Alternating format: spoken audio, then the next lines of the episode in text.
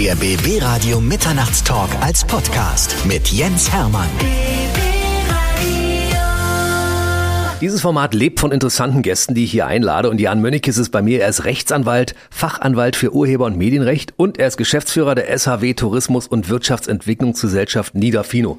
Jan, herzlich willkommen. Ich freue mich, dass du da bist. Vielen Dank für die Einladung.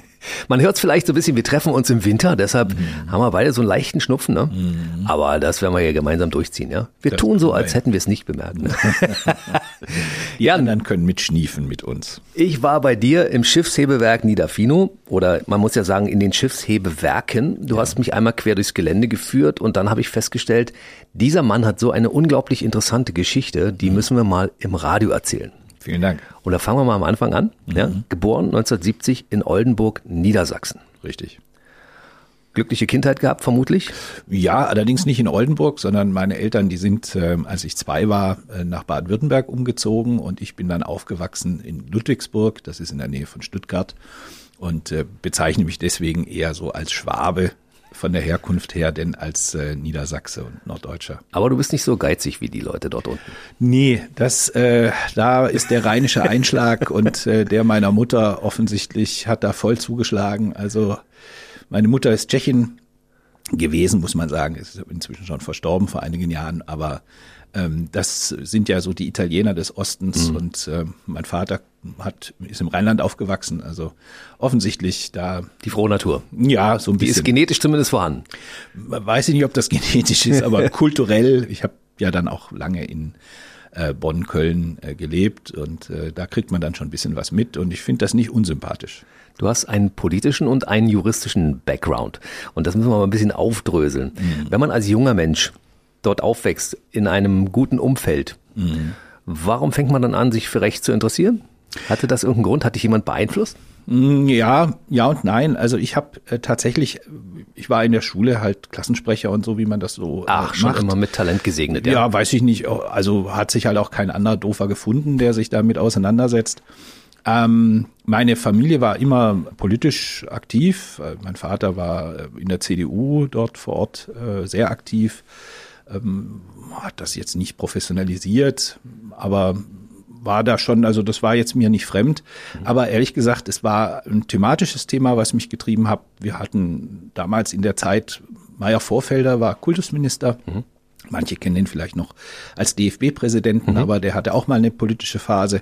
Und die war sehr schwierig. Also das war ein ganz schwieriger Charakter, muss man sagen. Und politisch ging das also gar nicht, was er da schulpolitisch gemacht hat. Und ich habe dann mit anderen Schülerinnen und Schülern zusammen eben die Landesschülervertretung gegründet, ähm, haben das gemacht, was Schüler gut können. Die heute freitags, wir haben das äh, nicht so oft gemacht, nicht jede Woche, aber trotzdem auch mal drei Tage oder so gestreikt, hat mir dann am Ende kurz vorm Abi äh, die Androhung des Ausschlusses aus allen Schulen des Landes eingebracht. Oh. Und also, zeigt also so vielleicht ein bisschen, dass das, was wir da gemacht haben, hatte, naja, gewisses Potenzial, äh, Aufmerksamkeit äh, zu erregen. Du warst nicht ganz der Joschka Fischer. Nee, um Gottes Willen. Also, nee, nee, also das war alles ganz friedlich und alles ganz, äh, aber es ist natürlich, wenn du 80.000 Schüler drei Tage lang zum Streiken bringst und die stehen dann vor dem Kultusministerium und äh, der Kultusminister guckt von oben runter, kann schon sein, dass da so ein bisschen dieser Kontrollverlust dazu führt, dass er sich so ein bisschen Wut oh, oh. anstaut. Und äh, das war halt dann damals so, ich war ja nicht der Einzige, um Gottes Willen, ich war da jetzt auch nicht die Nummer eins, aber mein Job war es halt eben, äh, das Rechtliche in dieser Landesschülervertretung zu machen. Und ähm, aus dem heraus kam natürlich ein gewisses Interesse für Jura, aber eben auch äh, für so einen gewissen, sag ich mal, ja, auch große Veranstaltungen, irgendwie Schülerzeitungen, ne, hm. Presse, Medien, alles, was irgendwie so damit zu tun hat. Das war sicherlich in der Zeit ähm, ja, ist da ein gewisses Interesse geweckt mhm. worden. Rhetorisch warst du schon immer gut drauf und du konntest Leute für die Dinge begeistern, die du ihnen erzählt hast. Ja, weiß ich nicht. Ja, also offensichtlich, äh, ja, manchmal bestimmt schon. Aber es ist ja auch so, wenn man, so wie ich, den ganzen Tag irgendwie quatscht, äh, hat man ja auch Feedback und man merkt dann auch, äh, was man besser machen kann beim nächsten Mal und ja. Viele hören das zwischendurch. Wenn sie rhetorisch gut drauf sind, dann sagt jemand, du solltest Politiker werden. Mm, Hat das ja. jemand zu dir gesagt? Nee, nicht. im Gegenteil. Also äh, nee, im Gegenteil. Man darf ja immer nicht vergessen, ich bin ja ähm, in einem ganz konservativen ähm, Haus groß geworden. Ähm, und meine Eltern waren liberal, aber das war trotzdem ganz klar CDU verortet und unser mhm. ganzer Freundes- und Bekanntenkreis und so kam aus dem. Und dieser, ähm, sag mal, diese Auseinandersetzung mit Kultusminister Meyer Vorfelder hat natürlich dazu geführt, dass für die, mich die CDU nachher am Ende keine Partei war, also die für mich in Frage gekommen ist. Und als man mir dann diese Androhung gemacht hat, mich da rauszuschmeißen, hat mich die spätere SPD-Kultusministerin von Baden-Württemberg, die war damals bildungspolitische Sprecherin, ähm, angesprochen, hat gesagt, du hör mal, wir haben das mitbekommen und so, wir finden das unmöglich und wir wollen dich gerne schützen und bieten dir an, ähm, komm zu uns, werd Mitglied, geh in den Landesvorstand der Jusos und äh, dann können wir ein bisschen auf dich aufpassen, dass dir da nichts äh, Schlimmeres widerfährt. Und dann bin ich also für andere Verhältnisse relativ spät, sozusagen, also mit 18, 19 ähm, in die SPD eingetreten und habe dann dort allerdings relativ schnell ähm, sehr viel gemacht und mitgearbeitet. Also seit dem 18. Lebensjahr bist du Sozialdemokrat? Ja. So und auch nie gewechselt zwischendurch? Nein. Nein. Nein. Und nicht schwach geworden zwischendurch mal? Das Problem ist, wenn man äh, lange in der Politik äh, gearbeitet hat, und ich habe das ja dann später einige Zeit äh, professionell gemacht, viele mhm. Jahre, äh, relativiert sich sehr viel ähm, so an dem Irrglauben, dass in der eigenen Partei oder in anderen Parteien alles gut läuft oder alles schlecht läuft. Und gerade wenn man dann unter Profis ist, ähm, hat man natürlich seine persönliche Haltung, ist man verortet irgendwo in einem Wertekanon, was aber nicht bedeutet, dass man nicht, und den Ruf habe ich mir halt erworben, bei manchen Themen dann auch der schärfste Kritiker sein kann, gerade eben weil man die Leute kennt, weil mhm. man sich auskennt, weil man weiß, wie die Diskussionslinien verlaufen. Aber ich muss halt sagen, ich habe mich da immer eher für Fachthemen interessiert und war jetzt nie derjenige, der das große Ganze oder so äh, nur besprechen wollte, sondern ich gehe dann schon tatsächlich wirklich auch in die Details und ja, das war halt natürlich das, was ich dann nachher auch beruflich gemacht habe, also dieses ganze Thema Medien, Internet, Telekommunikation, mhm. diese Themen. Das ist es bis heute das Interesse natürlich da. Das lief zu der Zeit aber damals parallel. Ne? Du hast ja dann angefangen zu studieren. Du warst dreimal Bundestagskandidat. Mhm, ja, ich habe fast zehn Jahre im Bundestag gearbeitet als Mitarbeiter mhm. äh, von Abgeordneten der SPD und habe da halt natürlich, äh, sag ich mal, das von der Pike auf gelernt, habe nebenbei studiert, Jura, Politik, Psychologie habe das dann auch tatsächlich irgendwie fertig gekriegt. Psychologie also, auch abgeschlossen, ja? Nein, nein. Also ich habe dann, äh, nachdem ich ähm, die, äh, das Staatsexamen hatte in, in Jura, äh, war eigentlich mein Plan, das ging in, in, in Bonn an der Uni, ich wollte eigentlich grundständig äh, promovieren. Also mhm. ich wollte dann meine Promotion gerne nicht in Jura machen, sondern in Politikwissenschaften und habe dann also, obwohl ich alle Scheine hatte und so weiter, äh, das Examen, ich hätte das quasi den Magister übersprungen. Mhm. Also, ne, und hätte dann mit einer Promotion abgeschlossen. Und hatte mein Thema, habe da zehn Jahre berufsbegleitend versucht, nebenbei äh, das zu machen und habe dann, als mein Professor emeritiert ist und der mir gesagt hat, so Jan, jetzt hast du verpasst, ne? hat jetzt zehn Jahre Zeit, jetzt musst du einen anderen suchen, habe ich dann für mich beschlossen, okay, das wird in diesem Leben wahrscheinlich nichts mehr äh, mit der Promotion. Aber okay, das war weniger wegen des Doktors, sondern wirklich wegen des Themas ähm, wollte ich das machen und ich habe nicht, ich habe es nicht geschafft. Da muss man einfach ganz einfach sagen. Ich habe mir da viel zugenommen. Nee, ich habe mir thematisch, also mein Thema war Durchsetzbarkeit nationaler rechtlicher Normen in einer globalen Informationsgesellschaft. Ähm, und das ist genauso Grundsatz, ein genauso ein Grundsatzthema, wie sich das anhört. Und meine Idee war halt eben zu untersuchen, wie kommt man im Nationalstaat, in einer nationalstaatlichen Demokratie klar damit, dass es ganz, ganz viele Dinge gibt, die nur noch global verhandelt werden, es da aber keine Entsprechung gibt ähm, an staatlicher, ähm, an Staatlichkeit, ne? existiert mhm. nicht. Wir haben keinen Weltstaat oder so, existiert Gott sei Dank nicht. Und ähm, da war halt eben die Überlegung, darüber sich Gedanken zu machen und eine Lösung zu erarbeiten. Ja. Oh. Und also Lösungs zu erarbeiten, nicht im Sinne von, dass ich es mir ausdenke, sondern dass ich das, was es da gibt, zusammenfasse und irgendwie gucke, was macht da Sinn, was macht da weniger Sinn.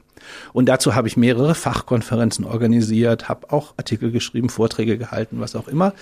Meine da auch weiterhin zu wissen, was nicht geht, aber der eigene Anspruch irgendwie aufzuschreiben, eine Idee, also wie es gehen könnte, könnte.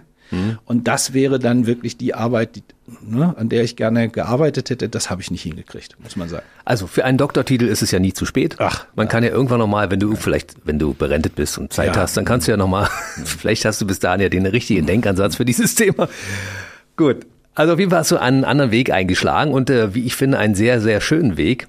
Also wir müssen natürlich auch zwischendurch mal einen kleinen Exkurs machen. Du hattest äh, zwei Reisebüros Ja, das stimmt. Ja, also meine Frau hatte die. Ich habe mitgeholfen. mitgeholfen. Ich habe mitgeholfen. Meine Frau ist Reiseverkehrskauffrau und ähm, wir hatten sehr früh, muss man sagen, das hängt jetzt natürlich mit meinen anderen Themen zusammen.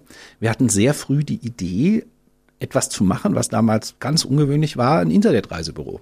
Also das war Es gab noch gar kein Internet so richtig. ja doch, das gab es natürlich schon, aber, Aber im Anfang, ne? im Anfangsstadium und da war natürlich die Idee, okay, komm, wie ist das denn? Brauchen wir wirklich ein Reisebüro stationär, so mit Schaufenster und äh, Sonderangeboten und so?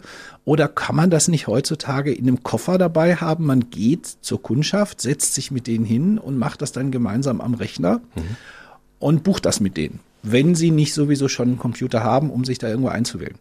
Aber man kann sich das gar nicht vorstellen, so lange ist das ja alles gar nicht her.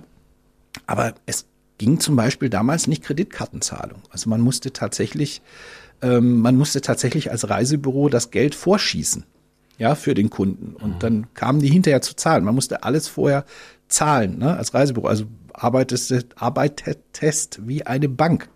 Dann ähm, waren die Dokumente alle Papieren. Also es musste alles immer ausgedruckt werden. Es musste, es gab so Heftchen mit den Flugtickets und so.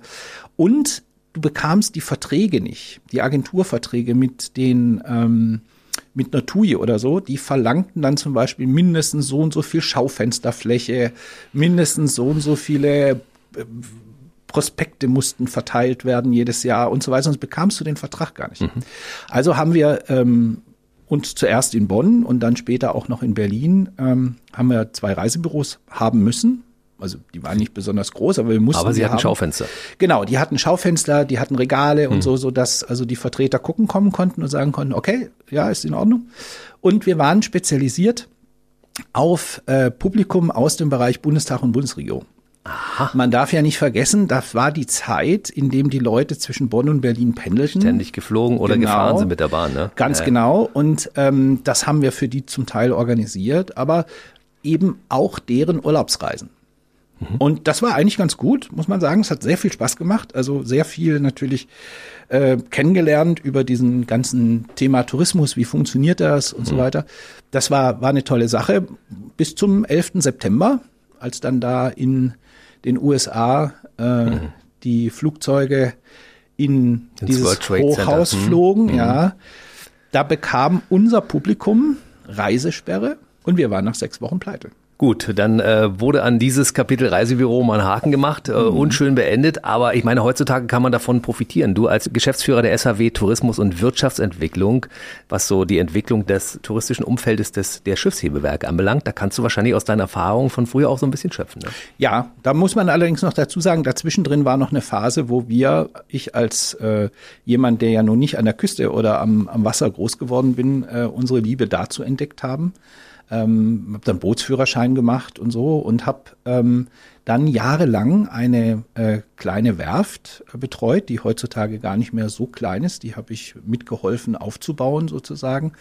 Das sind Nautilus Hausboote. Werbung an der Stelle Richtung ja, äh, das kennt man. Köpenick. Ja. Genau, das sind, ich halte die weiterhin, das, was Andreas Hoffmann da gemacht hat, halte ich weiterhin für die schönsten Hausboote der Welt. Und denen habe ich sehr geholfen am Anfang ne, und bin mit denen bis heute natürlich noch freundschaftlich verbunden. Und das war natürlich ein ganz interessanter Einstieg in dieses Thema Wassertourismus und wie das alles so miteinander zusammenhängt und äh, natürlich auch die Fahrgebiete hier, aber auch wer da die Player sind, wie die Geschäftsmodelle funktionieren und so. Und das sind natürlich alles so in der Zusammenschau natürlich Sachen, die schaden jetzt nicht für meine jetzige Funktion. Das wollte ich sagen. Hm. Da stecken viele Synergien drin, die demnächst auch noch äh, zum Tragen kommen, glaube ich. Hoffentlich. Wir springen mal wieder zurück. Wir waren an dem Punkt, wo du gesagt hast, ich äh, werde mich jetzt äh, dem, dem, dem Recht widmen und ich gucke mal auf Telekommunikationsrecht, weil das ist eine Sache, die mich interessiert. Wie, wie bist du darauf gekommen? Naja, ich war, wie gesagt, ich habe fast zehn Jahre im Deutschen Bundestag gearbeitet und habe nebenbei studiert. Und als ich dann fertig war mit dem Studium ähm, und mit dem Referendariat, war halt das Problem, dass ich mich hätte entscheiden müssen, was ich da jetzt mache. Also ich wollte nicht in die öffentliche Verwaltung, ähm, da hatte ich keinen Bock. Ähm, Bundestag war Ende ähm, der Fahnenstange. Das hängt einfach mit der Besoldungsstruktur da zusammen. Also mhm. man hätte sozusagen die Kollegin im Sekretariat entlassen müssen, damit man mich noch bezahlen kann durch den Abschluss. Ne, mhm. Wäre ich quasi so hochgestiegen, dass dann das Budget des Abgeordneten weg gewesen wäre.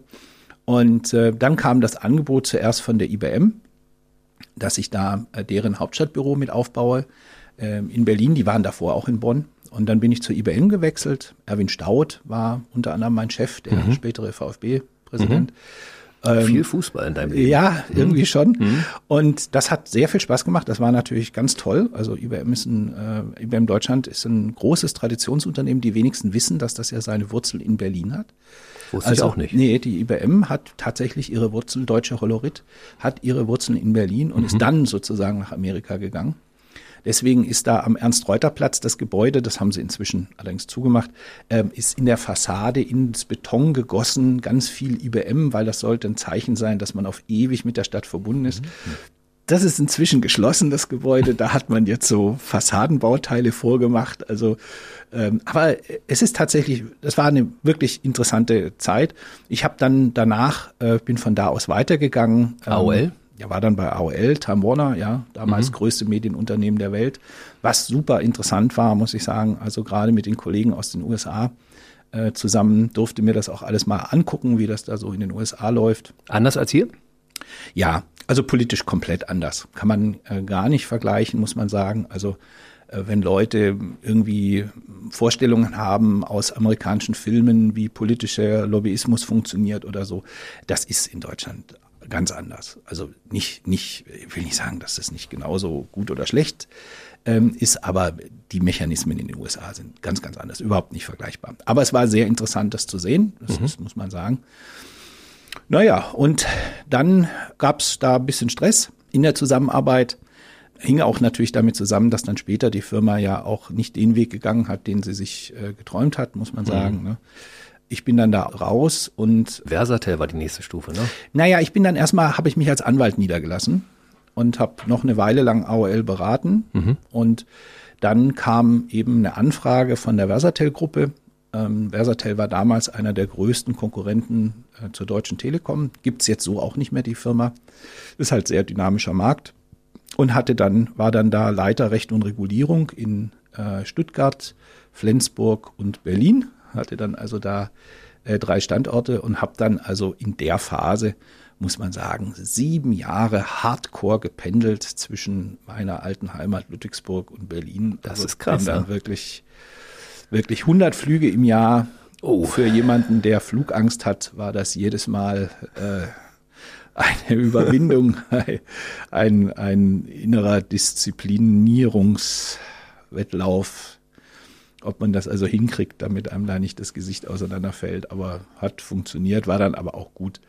Als die Phase äh, mit dieser Pendelei vorbei war, ganz so lang war ich bei, äh, bei der Versatel natürlich nicht. Das war auch so anderthalb, zwei Jahre, bis die dann wieder fusioniert sind und verkauft wurden und so. Das ist halt so in dem Bereich.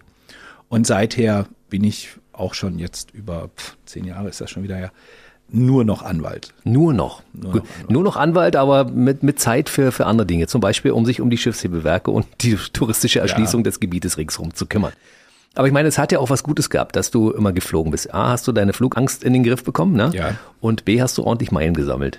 Das stimmt, aber so richtig mit denen was gemacht habe ich dann auch wiederum nicht. Also das muss ich sagen. Ich habe noch ein paar hunderttausend auf der, auf, auf der Karte und krieg die nicht los, weil immer noch. seit ich, ja, seit ich nicht mehr, seit ich nicht mehr fliege, so oft, hat die Flugangst wieder zugenommen. Oh. Das ist total bitter. Also ich habe wirklich alles gemacht, so mit äh, auch mit Training im Simulator und solche Geschichten. Also rational kriege ich das alles hin. Hm. Ja, das ist schon okay. Ich setze mich da auch rein.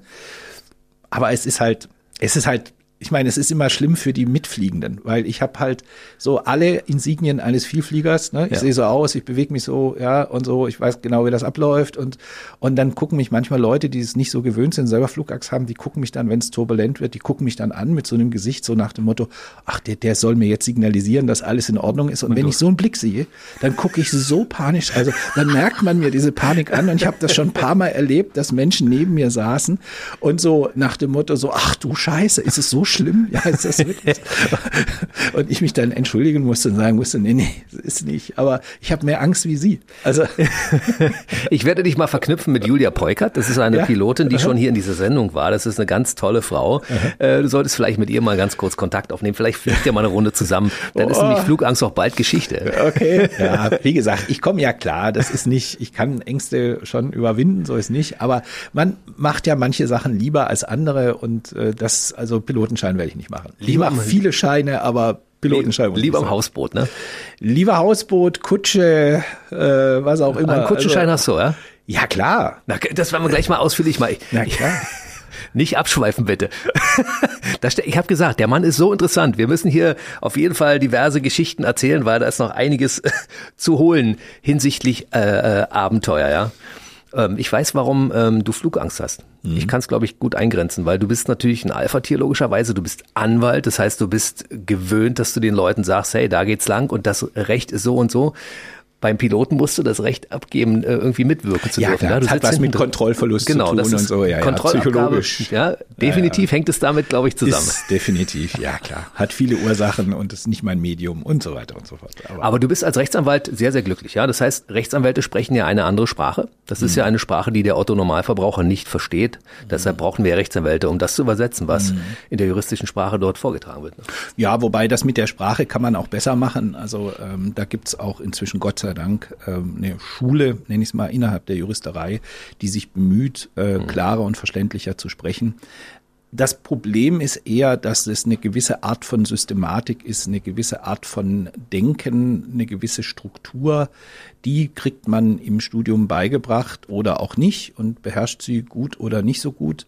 Und dann ist das eigentlich im Prinzip das, wo man dann nachher in der Praxis nachher sehr viel lernt. Also es gibt ja wahnsinnig viele Juristen, die dann nachher nicht mehr praktisch tätig waren, also die relativ schnell in die Verwaltung äh, gewechselt sind oder in, in Unternehmen gewechselt sind und dort im nicht juristischen Bereich tätig waren.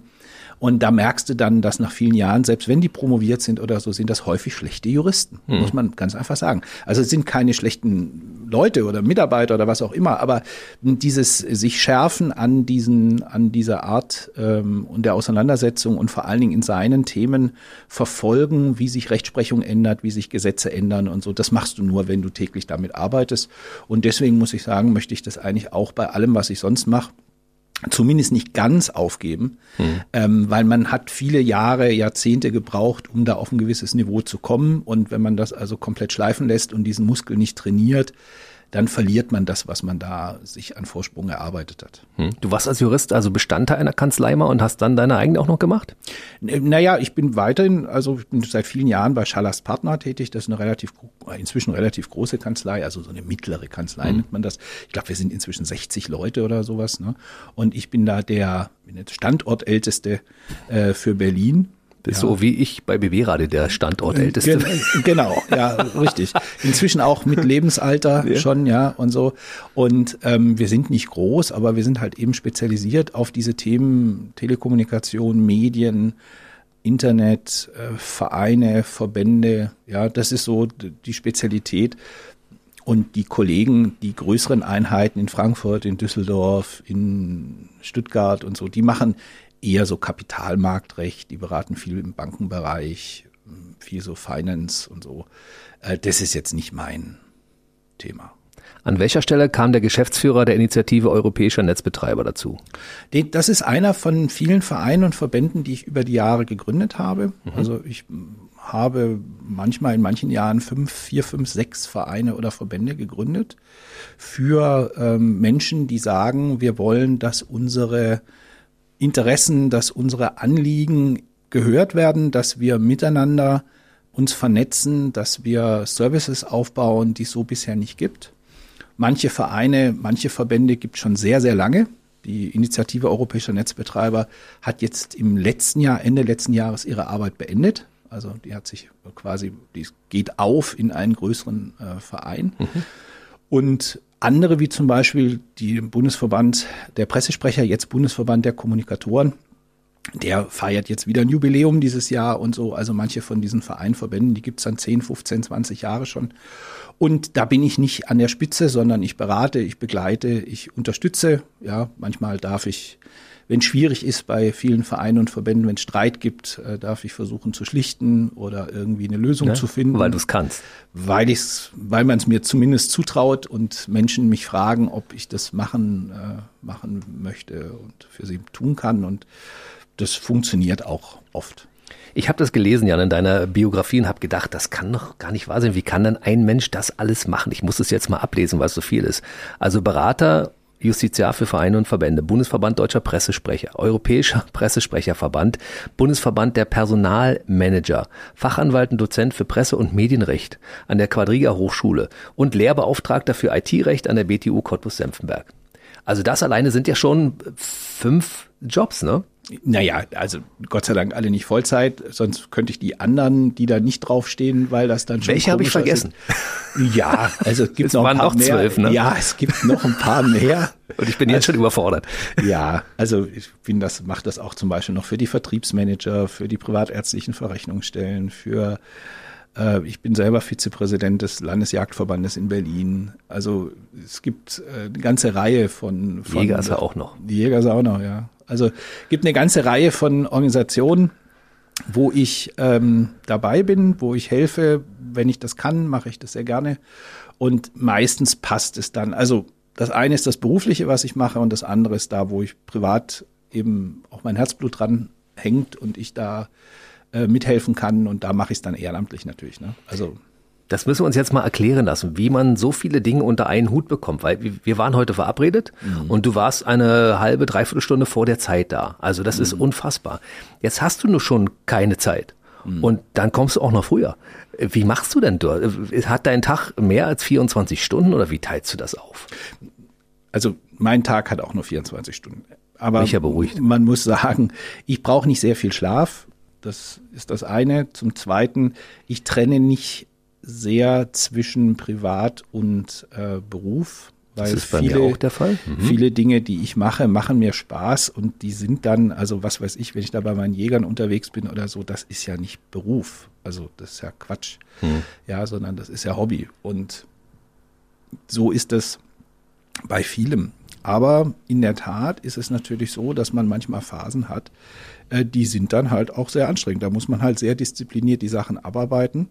Und das darf man ja auch nicht vergessen, ich mache das ja nicht alleine. Viele meiner Funktionen, äh, da hängt ja ein Apparat unten dran, da hängen mhm. ja gute Leute. Ich kann da ja auch Sachen delegieren. Das muss man dann allerdings auch können. Also alles zu versuchen selber zu machen oder bei allem klein klein dabei zu sein, das geht nicht.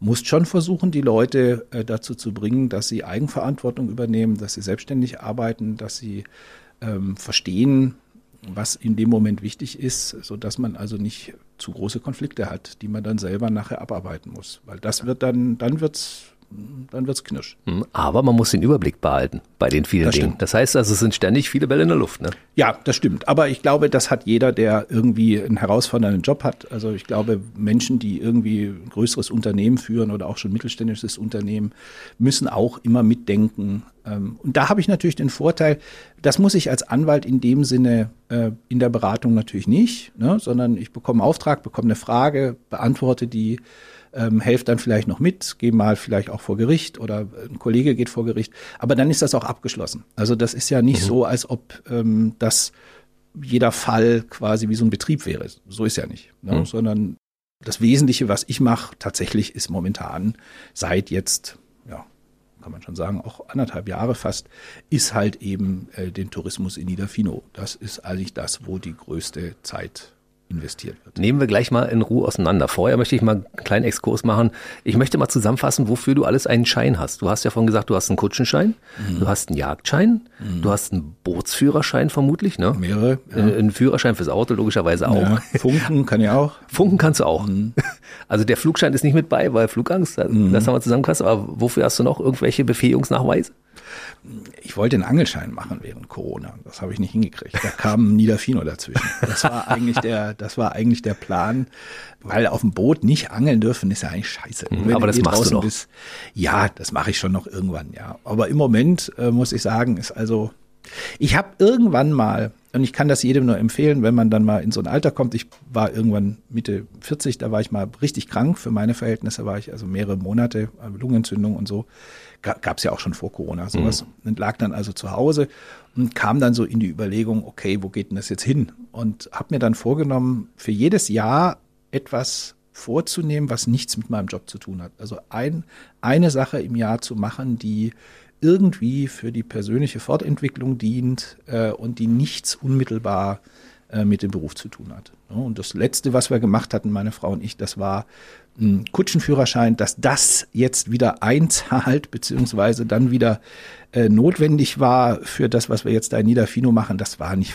also das war nicht vorhersehbar. Das ist unfassbar. Das heißt also, die nächsten 30, 40 Jahre wirst du dir jedes Jahr noch eine Sache vornehmen, die nichts mit deinem Job zu tun hat. Ich bin gespannt, was da noch kommt. Ey, gibt ja noch einige Sachen, die man da lernen kann, ne? Ja, hoffentlich. Oh, du hast auch einen, einen Haufen, äh, ein Fable für viele Dinge, ne? für viele verschiedene Bereiche ich, ja, ich bin halt ein oberflächlicher Mensch, wie gesagt. Ich habe so rheinisches Blut und tschechisches Blut, ja, und die sind einfach oberflächlich. Das also, stimmt überhaupt nicht. Das ist völlig Blödsinn. Das kann ich als Außenstehender gut beurteilen, dass das nicht der Fall ist, weil es ist deutlich, deutlich intensiver, als du das also fühlst. Ne? Mhm. So, jetzt müssen wir natürlich die Geschichte erzählen, weil die ist nämlich auch interessant, wie du überhaupt zu den Schiffshebewerken gekommen bist. Ja, da ging neben natürlich wieder was voraus. Also meiner Frau und mir, wir sind uns ist irgendwann mal Berlin ein bisschen auf den Zeiger gegangen weil laut, voll, doof. Und unser Sohn, der ist ja inzwischen auch aus, von zu Hause raus. Da war jetzt auch nicht mehr so die Notwendigkeit, dann also da immer in Mitte äh, zu hocken. Und umgezogen nach Brandenburg. Ja, wir hatten dann also überlegt, was wir da machen und hatten dann Freunde, die uns erzählt hatten, dass sie schon seit Jahren äh, die alte Schule in Niederfino, nachdem sie sie gekauft hatten, umgebaut haben in ein Wohngebäude. Und das fanden wir ganz interessant, haben uns das da angeguckt, fanden auch die Leute toll, fanden die Atmosphäre toll, fanden auch Niederfino schön. Also ich war davor einmal davor da gewesen, ja, und fand das da super.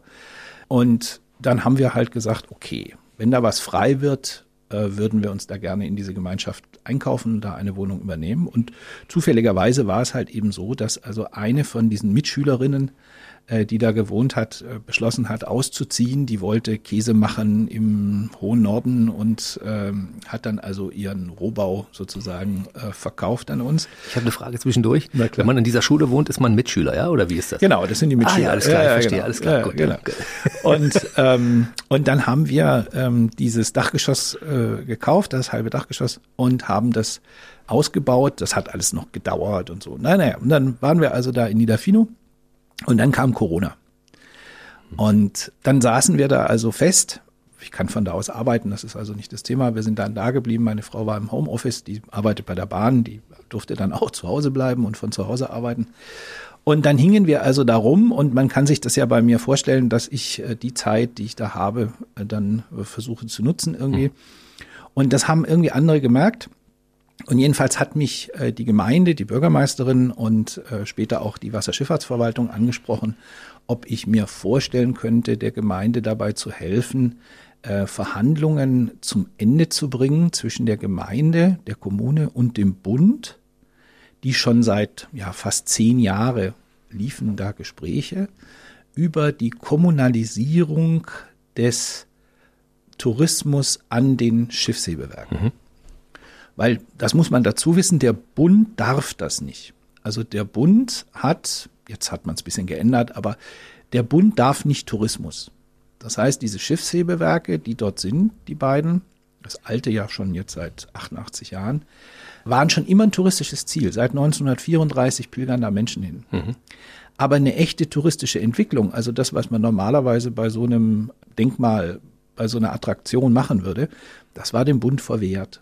Und völlig klar war, dass wenn die neuen, wenn das neue Schiffshebewerk in Betrieb geht, dass noch mehr Touristen kommen. Mhm. Und irgendjemand muss sich dann darum kümmern und schauen, dass das irgendeinen Weg nimmt, der äh, der Gemeinde gut tut. Nicht noch mehr Verkehr, nicht noch mehr Konflikt mit Motorrädern, äh, nicht noch mehr Tagestouristen, sondern dass man da also irgendwie so ein Konzept hat. Und dieses Konzept hatte man gemeinschaftlichen Auftrag gegeben. Das Konzept war fertig, das gibt es, dieses mhm. Tourismuskonzept, das hat fast 400 Seiten, das ist auch sehr gut, sehr lesenswert. Aber dann war halt eben die Sache, okay, und wie setzen wir das um? Mhm. Und dann hat man mich gebeten, ob ich diese Verhandlungen führen kann. Das habe ich anderthalb Jahre gemacht. Und als dann äh, quasi in der letzten Phase Coronas, ne, 2021, Anfang, zwei, äh, Anfang 21, das dann auch vorbei war, also die Verträge eigentlich fertig und man hätte die unterschreiben können, stoppte das Ganze mit Blick auf die Bundestagswahl. Und dann, wie das dann immer so ist, war im Bundesverkehrsministerium der damalige äh, Staatssekretär offenbar dann doch irgendwie der Überzeugung, dass es sinnvoll wäre, das abzuschließen vor der Bundestagswahl noch, kurzfristig. Vielleicht auch, damit man nicht nur mit der Maut in die Geschichte geht, mit dem Mautdesaster, sondern eben auch mit irgendwas Positivem für die Region. Und dann äh, musste das auf einmal alles schnell gehen. Dann kam dann im Mai die Ansage, so jetzt Mönches, pass auf, äh, mach mal die Verträge fertig und so. Äh, wir sollen, 1. Juli ist der Startschuss und ab 1. Juli 2021 ähm, übernimmt dann bitte die Gemeinde ähm, den ganzen Tourismus und den, den Besucherverkehr und alle Anlagen, die da sind und so in eigener Verantwortung. Und dann warst du auf einmal da und dann hat man dich gefragt, ob du es machen möchtest. Ja? ja, gut, das war auch so ein bisschen so dieses typische, wer soll es denn sonst machen, ne? weil außer dir versteht ja. eh nicht, eh keiner, was da auf dem 400 Seiten Vertrag mhm. und Konzept drinsteht. Wer es kann, der muss. Ja, so ein bisschen war das so. Und ich habe dann gesagt, okay, mache ich finde ich auch gut. Also ist einfach ein, ein, tolles Projekt. Dass das dann natürlich so ausartet, also dass das innerhalb so kurzer Zeit äh, dann doch äh, so groß wird, das liegt weniger an mir als daran, dass natürlich dort viele Jahre Vorarbeiten gelaufen sind. In die falsche Richtung vermutlich, ne? Nee, nee, nee, durchaus in die richtige Richtung. Nur manche Probleme muss man jetzt lösen. Also, ne, die sind dann, Toiletten, die stehen. Parkplätze, ja, etc. Ja, es gibt halt, logisch, es gibt halt Sachen, da muss man sich drum kümmern und das ist jetzt halt mein Job und äh, dann mache ich das auch. Es geht aber um die touristische Vermarktung des kompletten Areals. Ne? Also das ist genau. das Areal um die Schiffshebewerke. Also wir haben dann einmal das technische Denkmal. Richtig. Wir haben dieses wunderbare äh, technische Highlight, muss man, mhm. kann man es ja so nennen. Ne? Also ich meine, das ist ja im Prinzip ist das ein erstaunliches Meisterwerk deutscher Ingenieurskunst, muss ja. man mal so sagen. Ja? Sowohl das alte wie auch das neue ja. sind einfach sehenswert und jedes Jahr kommen hunderttausende Menschen da raus nach Niederfino und die kamen auch schon, als da noch kein Marketing war, als sich da mhm. noch keiner groß drum gekümmert hat, weil das einfach ja, steht wie so ein kleines Kind davor. Und, mhm. ne, also allein die Größe, wie das technisch funktioniert Wahnsinn. und so, ist faszinierend, ist sehenswert. Und jeder, der da noch nicht war, egal wo er uns zuhört, fahrt da raus, ist nur eine Stunde von Berlin weg, lohnt sich. Selbst wenn wir mal zu haben sollten oder so, dann kommt gerne nochmal wieder. Aber auch schon der Blick von außen ist sehenswert. Mhm. Aber in der Tat, das Areal ist sehr viel größer. Hm. Also das sind mehrere Quadratkilometer insgesamt, über die wir reden. Ähm, die beginnen für die, die sich, die wissen, wie das da vor Ort ist, die beginnen im Prinzip ab der Lieper Schleuse unten, unterhalb der Hebewerke und gehen dann mehrere Kilometer weiter bis hoch äh, zum Ende, zum Vorhafen der alten Schleusentreppe, weil wir reden also hier über ein Areal, wo seit über 400 Jahren Wasserbauwerke sind, mhm. weil dieses Niederfino ist halt seit über 400 Jahren ein wahnsinnig wichtiger Knotenpunkt für alles, was mit Transport auf dem Wasser zu tun hat. Mhm. Und das ist so den Leuten noch nicht bekannt, beziehungsweise ist auch noch nicht so im Bewusstsein und ist natürlich auch die Perspektive, die man hat, dass man das insgesamt entwickelt. Also eben nicht nur schaut, äh, dass da möglichst viele Touristen durch diese Hebewerke durch können und sich das angucken und dass die da was zu essen kriegen und auf die Toilette können und parken können und so weiter, sondern dass man eben aufzeigt, dass das deutlich mehr ist. Mhm. Und das zu entwickeln ist natürlich äh, eine reizvolle Aufgabe, aber ist auch jetzt keine, die äh, schnell erledigt ist, ne? sondern das ist etwas, was man mit den lokalen Akteuren gemeinsam machen muss, wo man auch natürlich für Akzeptanz werben muss, weil man damit ja auch in Bereiche eindringt, die bisher vom Tourismus verschont waren. Also da kommen dann auf einmal Leute hin, wo schon seit Jahren niemand mehr war mhm. und niemand mehr gelaufen ist.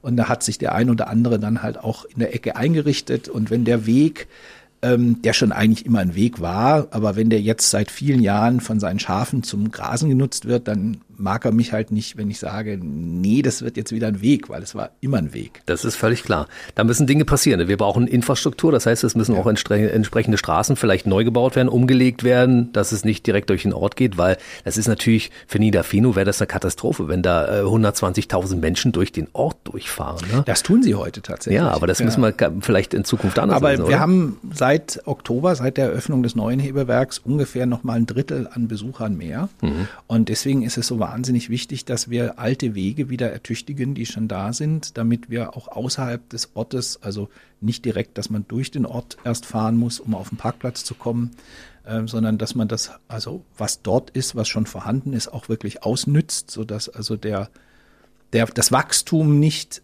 alles auf zulasten des Ortes geht. Mhm.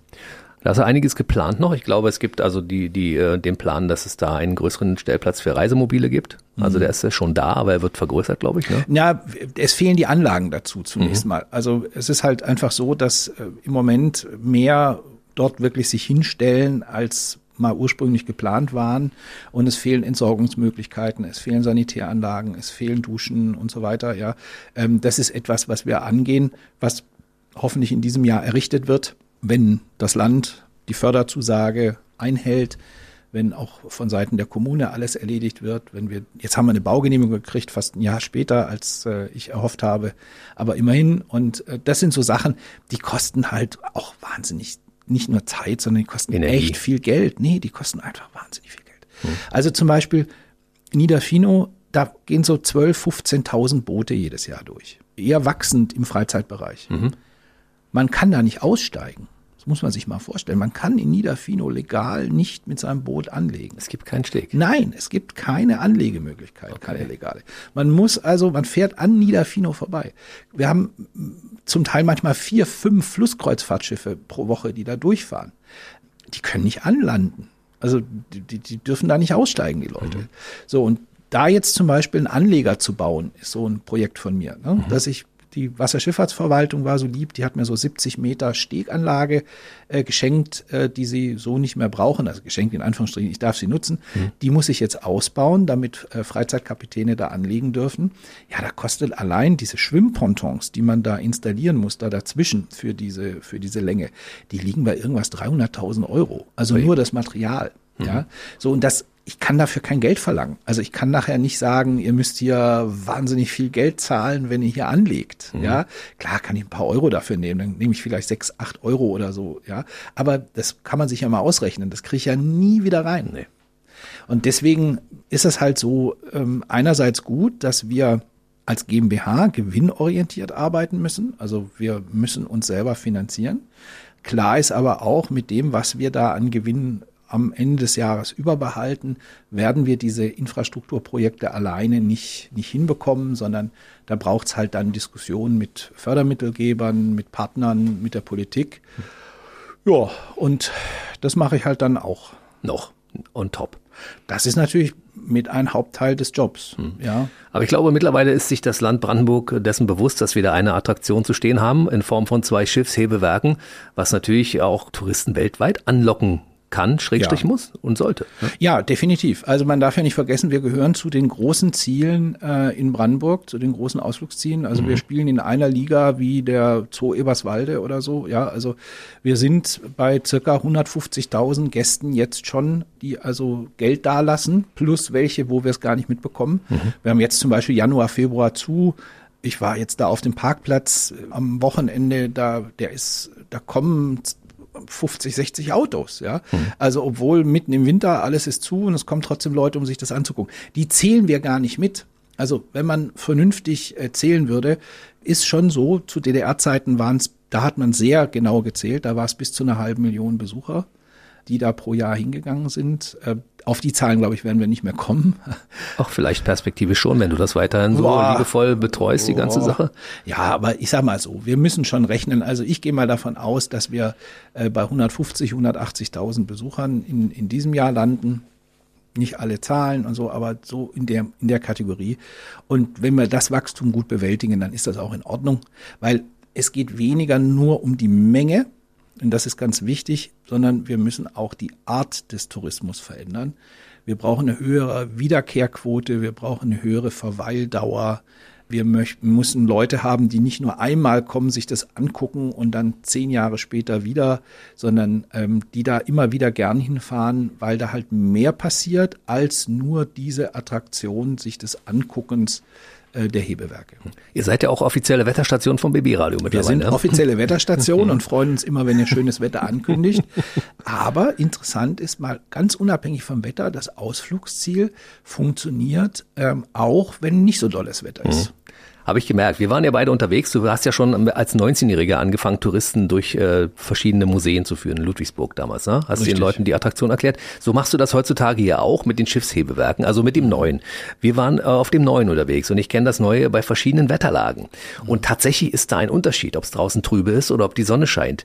Der Blick in die Ferne und es ist unglaublich, welche Unterschiede da nur durch anderes Wetter ja. entstehen. Ne? Ja, also wir sind auch, wenn unsere Toilette da gebaut ist, wollen wir auch eine Webcam, also so, dass man also Live-Bilder in guter Qualität sehen kann und sehen kann, äh, bevor man losfährt, äh, wie da Lichtstimmung ist und wie das ist. Das ist schon ein wahnsinnig tolles Gelände. Nun kennen wir uns ja schon ein bisschen. Das heißt, also ich habe, wenn ich den Wunsch äußere, nochmal eine Führung zu kriegen, die Chance, mit dem Chef eine Runde über das Schiffshebewerk zu laufen. Wenn jetzt andere Leute sagen, das würde ich ja auch gern mal machen mit Herrn Mönnekes, mal eine Runde übers Schiffshebewerk, gibt es dann die Möglichkeit, dass du das mit den Menschen machst, dass du denen etwas, oder sind das Kollegen von dir, die da die Führung machen? Naja, wir sind ja insgesamt fast 40 Leute inzwischen. Ne? Also da, den Chef also, kriegt man nicht so oft. Den Chef kriegt man schon auch, ja, aber nicht so oft, weil, äh, wie gesagt, ich habe momentan so ein bisschen andere Baustellen, die, die etwas, noch etwas wichtiger sind. Aber ich mache das tatsächlich sehr gerne. Ähm, wir haben aber das ist fast noch besser. Wir haben auch unter unseren Guides halt eben Leute, die zum Beispiel an dem Ding mitgearbeitet haben, also Ach. die das mitgebaut haben. Ähm, wir haben Leute, die dort sehr, sehr lange arbeiten oder gearbeitet haben ja, und jetzt in Frührente sind und bei uns arbeiten. Wir haben ähm, da Leute, die zum Teil seit Jahrzehnten sich damit beschäftigen. Und die können einem natürlich, sag ich mal, was das betrifft, was das Bauwerk betrifft, die Funktionsweise, die Geschichten drumherum, äh, die können die sehr viel besser erklären als ich. Das ist ja alles, wenn man so will, bei mir aus zweiter Hand. Ja. Mhm. Ich habe gesehen, ihr habt ein sehr, sehr junges Team, was dort in den Schaltwerken arbeitet. Ne? Das ist also ein Team, was extra auch für das neue Schiffshebewerk dort äh, angelernt wurde, die dort quasi diesen Hebeprozess und Senkprozess, Hebe- und Senkprozess ja. dort. Äh, also die Wasserschifffahrtsverwaltung, die ja verantwortlich ist, äh, Chef ist der Jörg Schumacher, sowohl, sowohl vom alten als auch vom neuen Hebewerk, die haben wirklich herausfordernden Job, weil alle, die da jetzt arbeiten, die da also ähm, arbeiten als Treidler oder Schichtführer oder so beim alten Hebewerk, natürlich jetzt innerhalb relativ überschaubarer Zeit eingearbeitet werden mussten im letzten Jahr auch in die Bedienung des Neuen. Mhm. Und es ist ja so, das war auch so geplant, dass es im neuen Hebewerk immer mal wieder noch Nacharbeiten geben muss, dass daran was gemacht werden muss, weil es halt eine sehr neue Technik ist. Sehr viel Computer, sehr viel Sensorik, deswegen natürlich viel fehleranfälliger als das alte. Das heißt, man braucht beides. Ne? Also man, das Alte und das Neue äh, sind ja noch mehrere Jahre im parallelen Betrieb. Mhm. Und die Leute, die da arbeiten, die müssen auch eigentlich beides können. Also die müssen switchen können. Ja, und das ist wirklich kein einfacher Job. Und äh, da sind viele sehr, sehr spannende Kollegen dabei, die da, äh, die da arbeiten. Und die haben natürlich mit die besten Geschichten. Und ich freue mich, wenn die dann mal alle in Ruhestand gehen und dann bei mir arbeiten. Dann können, dürfen die die nämlich alle erzählen. Vorher, vorher sind die noch immer loyal und, und halten die Schnauze und so. Und, ja, und deswegen, aber wir haben ein sehr gutes, sehr kooperatives Verhältnis äh, zwischen uns als den Touristikern und den Leuten von der Wasserschifffahrtsverwaltung. Die lächeln natürlich immer über uns, wenn wir Quatsch erzählen, gerade wenn meine Guides, das sind ja viele mhm. Studenten, die da arbeiten, äh, die da vielleicht Quatsch erzählen oder so, dann kriegen wir das nachher. haben wir gehört, stimmt nicht, erklär denen das mal und so. Ja. Wenn so ein Ingenieur draufschaut und sagt, okay, das war fachlich jetzt nicht korrekt erklärt, was du da gerade erzählt hast, ja, mhm, genau. dann ist es aber dafür war es unterhaltsam. Ja, genau, genau, so, ist, so ist die Arbeitsaufteilung. Das ist so manchmal beim Radio ja auch so, ne? wir machen es lieber unterhaltsam als fachlich fundiert mhm. und äh, die Mischung ist natürlich, das äh, unterhaltsam und fachlich fundiert hinzubekommen. Das, das ist natürlich die große Kunst. Ziel, ne? Ja, ja, das ist das Ziel, ja. Ich habe mir das mal von den Ingenieuren erklären lassen, wenn so ein Schiff zu schnell da reinfährt, dann spielen die Sensoren in dem neuen Hebewerk komplett verrückt. Ne? Ja, genau, so ist das. Und äh, da merkt man halt natürlich, dass das äh, Neue sehr viel größer ist, ganz andere Kräfte da wirken und das natürlich da in dem Bereich, äh, ja, das auch nicht so ohne ist. Ne? Dass man, also man spielt da natürlich schon, denke ich, mit den Grenzen dessen, was man da momentan bauen kann. Gut, die Chinesen können es noch höher, ja, mhm. aber immerhin nach selbem Prinzip, nach deutscher Vorlage. Ja, aber wenn ich mir vorstelle, dass es da bei denen Hebewerke gibt mit 120 Metern und höher, ähm, ich finde schon unsers mit äh, über 40 Metern äh, sehr beeindruckend mhm. oder 50 Metern. Und äh, aber das stelle ich mir dann nochmal wirklich beängstigend vor. Mhm. Der Architekt ist Udo Beuke, mhm. der das Ding entworfen hat und der hat es ja, glaube ich, baugleich auch in China noch in etwas größerer Variante betreut zumindest. Ne? Soweit ich weiß, haben die Chinesen äh, in den letzten Jahren 69 Schiffshebewerke gebaut und in Betrieb genommen, die unserem sehr ähnlich sind, wenn nicht äh, sogar, da gibt's aber eine Vereinbarung und die haben das also ganz offiziell ähm, in Kooperation mit dem Bund, mit der Wasserschifffahrtsverwaltung gemacht und haben da also Technik übernommen, haben Standards übernommen, haben Prozesse übernommen, die sich hier in Deutschland ja jetzt fast 90 Jahre bewährt haben. Da steht Made in Germany dran. Da steht Made in Germany, äh, constructed in China dahinter, ja. Und wie vieles. Ja, genau, wie vieles. Und ich meine, man muss sich immer klar machen, an jedem von deren Staudämmen sind mindestens zwei Hebewerke. Mhm. Ja, Minimum. Mhm. So, das heißt also, äh, da hast du natürlich äh, eine ganz schnell eine erkleckliche Stückzahl zusammen, ist aber natürlich mit dem, was wir da jetzt haben, so nicht vergleichbar und für uns ist es ein Wunder. Du hast es, äh, diese Technik der Schiffshebewerke auch so ein bisschen als Hobby für dich entdeckt, ja? Wie spannend das alles ist, wie das miteinander spielt und wie das funktioniert mit der Wasserverdrängung und so. Naja, ich finde Technik immer spannend. Ich bin seit vielen, vielen Jahrzehnten wieder mal in einem Verein, nämlich dem hier vom, in Berlin, vom Deutschen Technikmuseum da. Ach, da bist du auch noch. Ja, klar, das ist natürlich, das ist, äh, das ist natürlich, wenn man äh, mit Lego und Fischertechnik und so groß geworden ist, dann findet man sowas auch als Erwachsener faszinierend. Und wenn man sowas natürlich natürlich live erleben darf und äh, sieht, wie das so funktioniert und Leute um einen rum haben, die einem das erklären können und zeigen können und manchmal auch Einblicke gewähren, die man so normalerweise nicht hätte, äh, dann ist das für so ein mathematisch, naturwissenschaftlich unbegabten Menschen wie mich ist das eine ganz andere Welt, vor der ich nicht nur großen Respekt habe, sondern die verzaubert mich auch. Und das finde ich halt toll. Und ich stelle immer wieder fest, dass das halt ganz viele der Besucher äh, einfach wirklich verzaubert. Hm verzaubern lassen sollte man sich auf jeden Fall. Guckt euch das mal an. Das ist eine wirklich schöne Geschichte da draußen in Niederfino, die beiden Schiffshebewerke.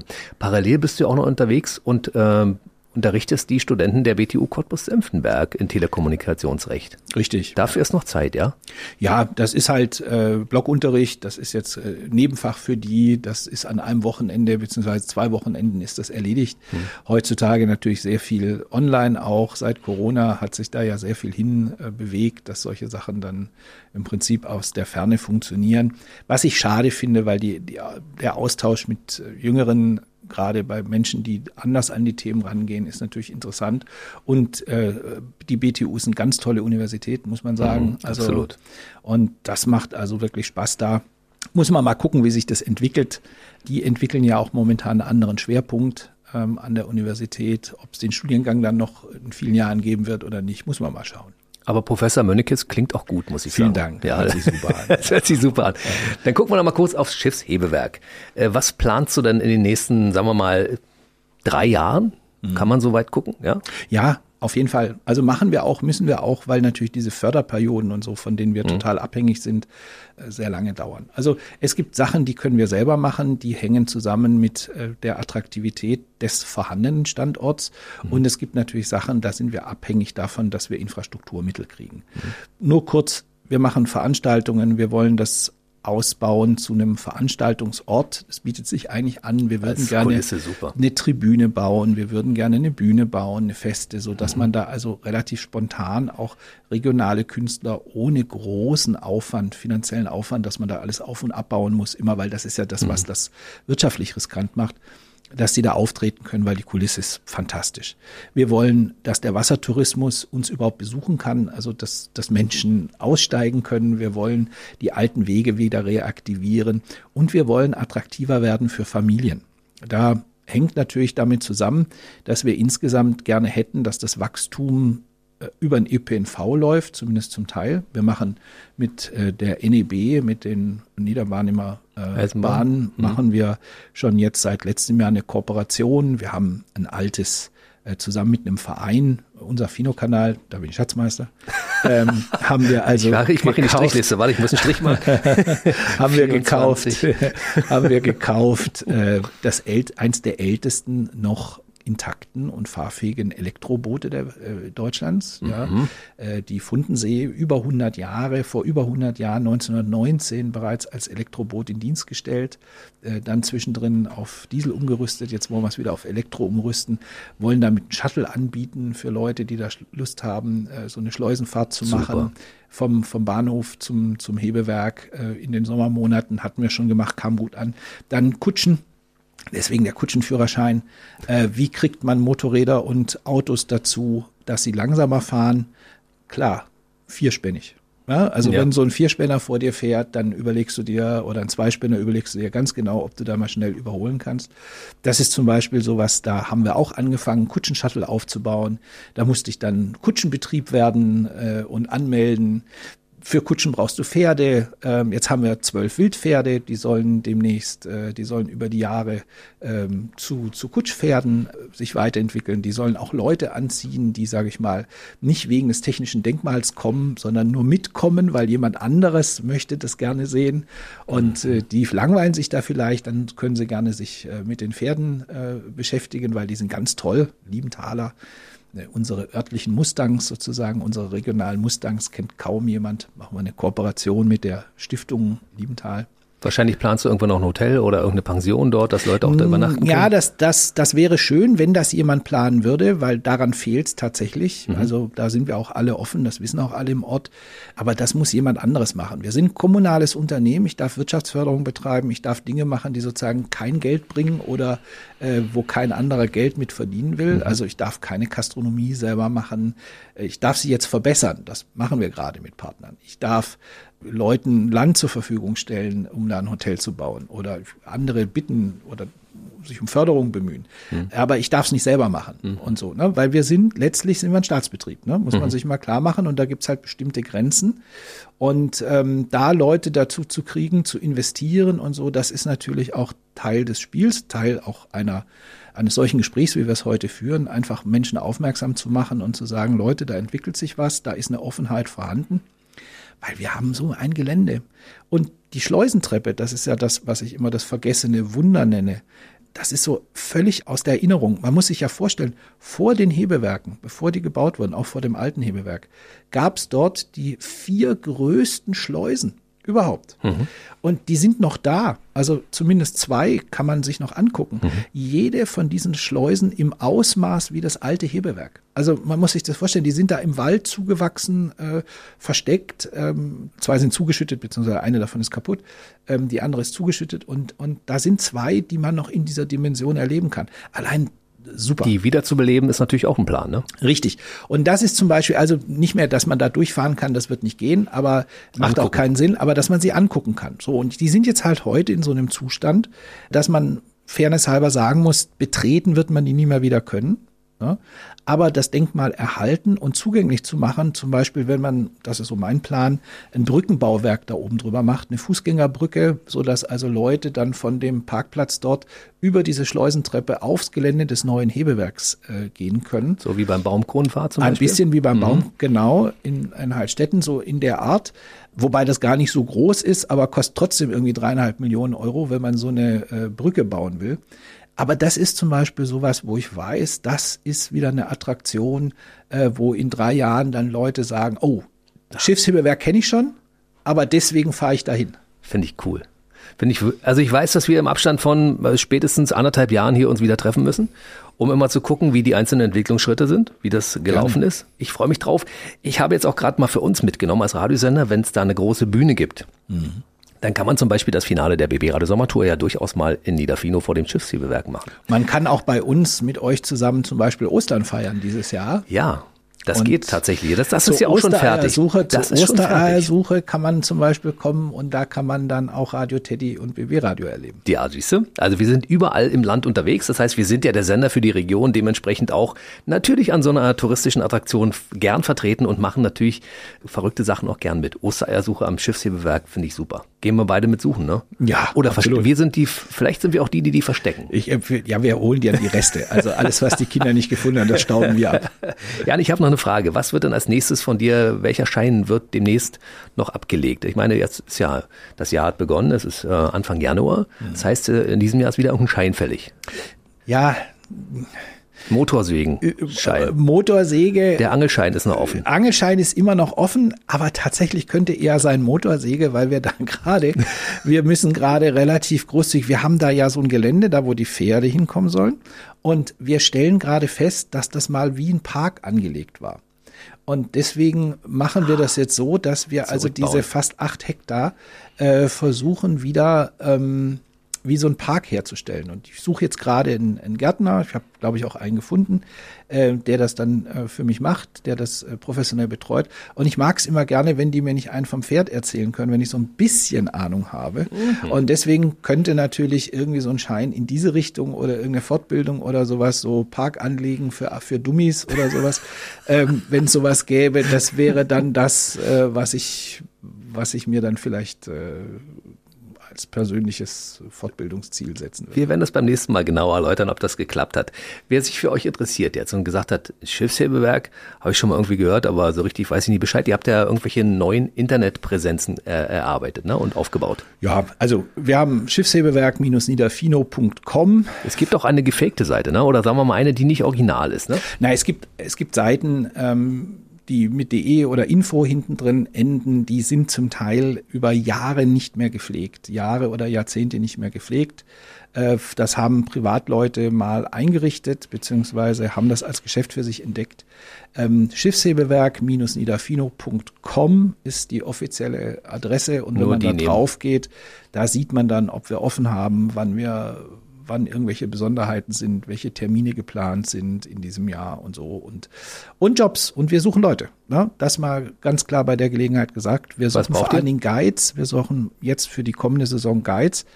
Ähm, insbesondere welche, das wäre schön, die auch Polnisch sprechen, weil mhm. wir ganz viele Gäste inzwischen aus Polen haben und mir das von Herzen leid tut, dass ich nicht Leute, genügend Leute habe, äh, wo wir auch in Polnisch ähm, eine Führung anbieten können, wo wir die in Polnisch betreuen können. Also da suchen wir händeringend Leute. Ähm, wir zahlen wirklich gut, bis zu 25 Euro die Stunde. Mhm. Also ich glaube, wir sind das der, wir sind der äh, interessanteste Arbeitgeber für, für Studenten und für Leute, die irgendeinen so Nebenjob oder sowas suchen mhm. in der Region. Und bitte wirklich einfach melden, E-Mail schicken, schiffshebewerk.nidafino.com und ähm, sich einfach da melden oder bei uns auf der Webseite gucken. Und äh, wir suchen da wirklich händeringend ab, ab März wieder äh, Guides mit, gerne, wie gesagt, mit einem Sprachfähigkeit Polnisch. Mhm. Ja, das werden einige Leute gehört haben und werden sagen, Mensch, das äh, klingt interessant, kann ich, bewerbe ich mich mal. Ansonsten findet man euch in den sozialen Netzwerken auch, Facebook, Instagram? Ja, ja. Ja, ja, ja, ja. Ja, haben Logisch. wir, haben wir, haben, haben wir alles. Haben wir, aber man muss sagen, das Tolle wirklich ist, dass wir so viele Fans haben. Wir müssen da gar nicht so viel machen, weil fast jeder, der da hinfährt, postet nachher Fotos äh, und erzählt was, was er da erlebt hat und was er da gesehen hat.